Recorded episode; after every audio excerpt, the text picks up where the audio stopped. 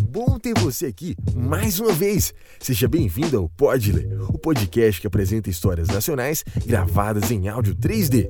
Preparado para essa super experiência? Ah, e não se esqueça, você precisa seguir as seguintes instruções para melhorar a sua experiência. Coloque o fone de ouvido respeitando a posição correta, L para o lado esquerdo e R para o lado direito. Certifique-se que o fone esteja funcionando adequadamente. Acomode-se de maneira confortável, feche seus olhos e boa aventura!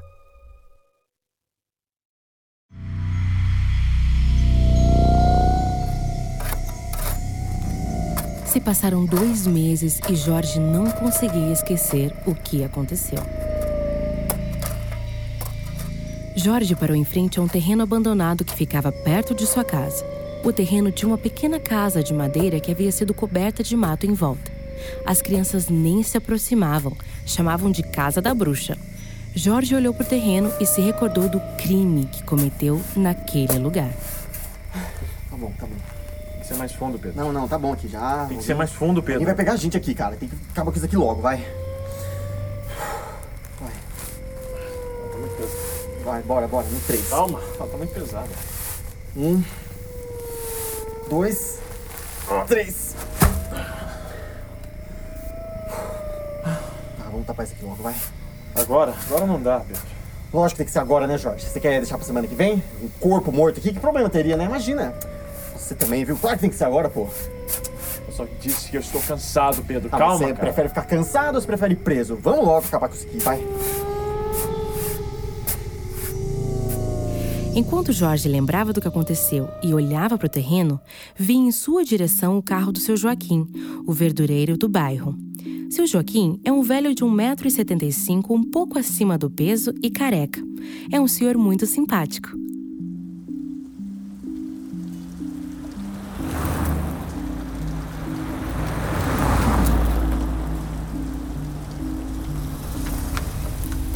Você tá fazendo o que nessa chuva, menino? Entra no carro. Ô, seu Joaquim. Obrigado, hein? Boa noite, Jorge. E você tem é pra sair de casa? Ah, olha, pra mim é até muito relaxante, sabia? Mas deixa eu te perguntar. Como é que tá o Pedro? Ele tá muito bolado dentro comigo? Tá, né? Mas também, né, Jorge? Ele fala pra ti que tá com uma garota e você dois meses depois tá noivo dela. Pô, seu Joaquim, o amor não se explica, né? Quer saber? Eu vou lá agora, na sua casa, pra falar com ele. Tem certeza? Meu sobrinho tem pavio curto, Jorge. Eu sinto que ele vai estar calmo quando eu for falar com ele. Tá louco, meu irmão? Mano, na moral, praticamente você roubou a Carolina de mim. Agora você tá vindo aqui nessa cara de pau, chamou eu pro seu casamento. Ah, velho, você tá maluco, mano, na moral. Eu falei pra você, Jorge, que ele tem pavio curto. Ah, ô tio, mas você também, você gosta de fazer merda, né? O que que esse cara tá fazendo aqui? Por que que você trouxe ele? Pedro, o convite tá em cima da mesa. Se você quiser ir, a escolha é sua. Ah, então pega esse convite, se enfia na... Nossa, eu vou torcer muito pra que aconteça uma desgraça nesse casamento, cara. Sério mesmo. Pedro, chega! Para de palhaçada! Na moral, Jorge, tá na hora de você ir embora. Quer uma carona? Não precisa não, seu Joaquim. Eu sei o caminho. A noite naquele dia era uma das mais maravilhosas do Rio de Janeiro. O clima estava perfeito para se amar. Pena que tudo passa muito rápido.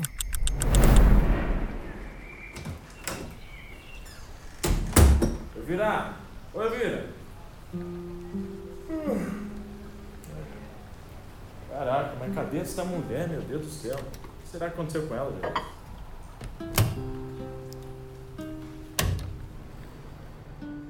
Elvira não acreditava que Carolina poderia ter matado sua filha, mas tinha a intuição que Carolina sabia de alguma coisa. Ô, de casa! Entra!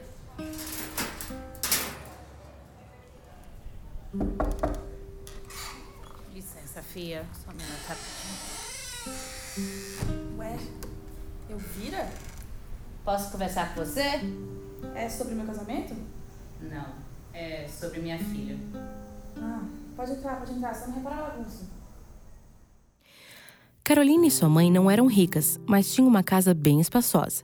Quem abre a porta principal dá de cara com uma sala toda azul com dois sofás no centro, um de frente para o outro.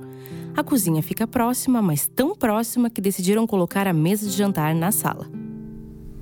Pode sentar aqui, senta aqui. Fica à vontade. Eu sei que a nossa relação começou muito bem, ninguém mais. Eu preciso que você fale a verdade sobre a minha filha. Ai, meu Deus, de novo essa história. Já falei tudo que eu sabia sobre a sua filha. Elvira levanta do sofá e vai até a mesa. Ela tá muito nervosa. Me conta onde é que ela tá. A senhora já ouviu falar em polícia?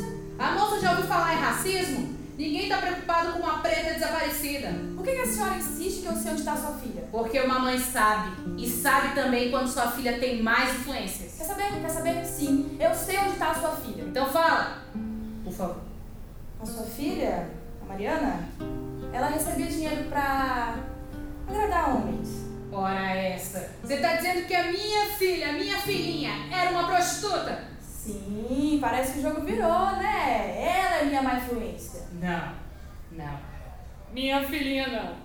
Ela veio aqui em casa e me disse que estava fugindo com um dos velhos que pagavam ela. Elvira ficou tão mal que já estava caindo sobre as cadeiras. Carolina correu até Elvira e a ajudou a sentar. Depois, Carolina correu até a cozinha. Ai meu Deus. Ai meu Deus, ai meu Deus, Jesus Cristo! Toma aqui, toma uma água com açúcar, mulher, toma. Onde a Mariana tá? É, eu um sítio por aí, ela não me disse onde, não deu nenhuma informação a mais. Deve ser o Jorge. Bom dia, noiva mais linda. Bom dia, loiro mais bobão. Elvira, mas o que, que você tá fazendo aqui, mulher? Ah, nada, meu filho. Bobagem minha. A, a gente, a gente tava falando sobre o casamento Então, e ela começou a chorar. Fiquei tão alegre por vocês dois. Então quer dizer que nós quebramos, felizmente, o seu coração de pedra. Você tá em boas mãos, Jorge.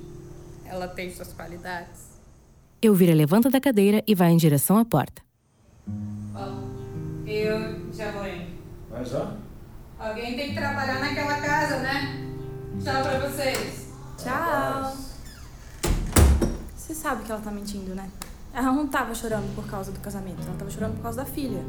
Ela acha que você não sabe que a filha dela fugiu. Carolina, o que, que se disse pra ela? Eu disse que você me contou. Tem algum problema? Não. Bom, assim, ela pensa que a filha dela tá bem. Mas ela tá, né? Sim, eu só, só sinto um remorso porque eu não contei nada pra ela. Mas meu amor, você não tem culpa que a Mariana se vendia pros clientes do bar. Vai, esquece isso, vem cá. É amanhã. Sim, sim. Só algumas horas, né? Você tá pensando o mesmo que eu? Em cima da mesa? Aham. Enquanto Carolina e Jorge estavam no momento mais íntimo, a mãe de Carolina, Dona Maria, estava voltando para casa junto com as duas fofoqueiras, Alaide e Laura. Ai, sabe, irmãs, a nossa casa é abençoada. Não é o que a gente ouve falar por aí, irmã. Principalmente da sua filha, misericórdia, se for verdade. O povo não sabe o que fala, irmãs. Maria, e por que vocês decidiram fazer o casamento em casa? O senhor gosta de coisas simples. Ele não nasceu em uma manjedoura? Certamente que sim.